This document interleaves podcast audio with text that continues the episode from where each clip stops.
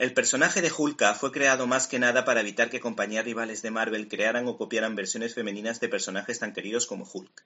El caso es que, como todos ustedes saben, la gigante Esmeralda Jennifer Walters es la prima de Bruce Banner, un personaje que habitualmente se sentía cómodo, muy cómodo en su estado verde. Pero en este caso, esta mujer, al sufrir una brutal paliza por parte de Thanos en Civil War 2, pues esta heroína tiene reticencias a convertirse en monstruo gris.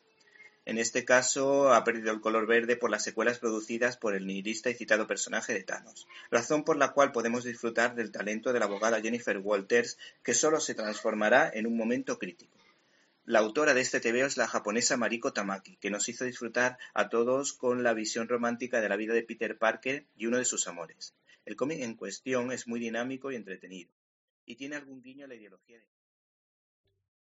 ¿Te está gustando este episodio? Hazte fan desde el botón Apoyar del podcast de Nivos. Elige tu aportación y podrás escuchar este y el resto de sus episodios extra. Además, ayudarás a su productor a seguir creando contenido con la misma pasión y dedicación.